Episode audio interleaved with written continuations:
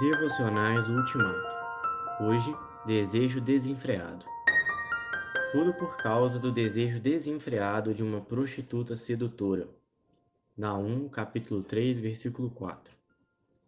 Havia muitos mortos, montanhas de cadáveres, corpos sem conta e gente tropeçando por cima deles. Uma cena de terror.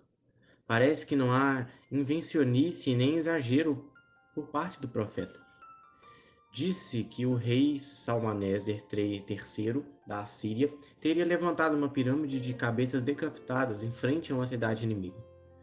Não fica apenas com a informação histórica, ele explica a razão dos fatos.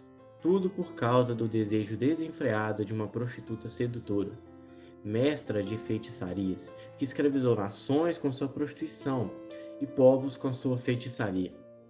A prostituta que se refere o profeta não é uma mulher, mas uma nação, no caso, a Assíria.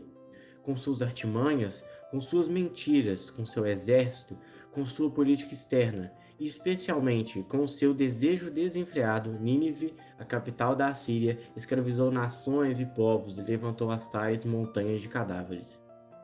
Se o desejo não contido é uma tragédia para uma pessoa, quanto mais o será para uma nação. Vigiarei meus desejos incontidos. Se forem para o bem, não os molestarei.